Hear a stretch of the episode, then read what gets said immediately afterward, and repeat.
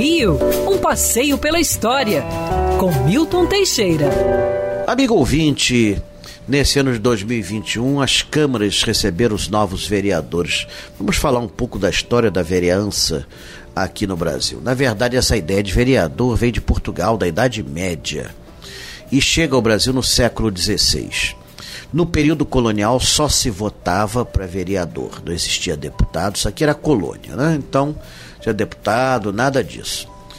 É, eram três vereadores apenas, eleitos por voto indireto, sim, porque o eleitor que tinha que ser alfabetizado tinha que ter residência, física, é, é, residência fixa e ser rico, é, votava em um nome para votar do vereador. Ele votava no eleitor. É como é hoje a eleição norte-americana, que guarda esse ranço colonial e que está causando muita polêmica lá nos Estados Unidos. Você votava num cara que ia escolher o cara que ia governar por você.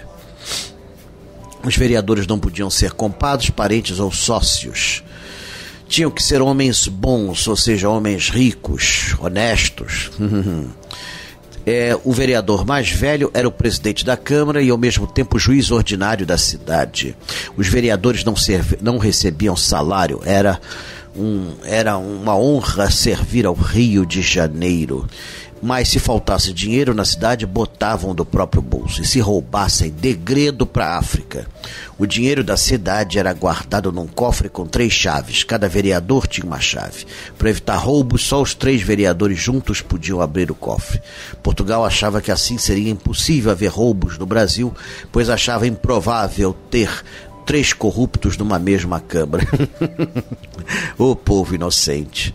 O mandato do vereador era de um ano e depois de um ano servindo, tinha que passar mais um ano fiscalizando a administração seguinte. Era assim, só depois então é que podia se recandidatar à vereança. A coisa era complicada, mas funcionava. E esse sistema, com, com algumas mudanças, durou até o final do Império. Quer ouvir essa coluna novamente? É só procurar nas plataformas de streaming de áudio. Conheça mais dos podcasts da Band News FM Rio.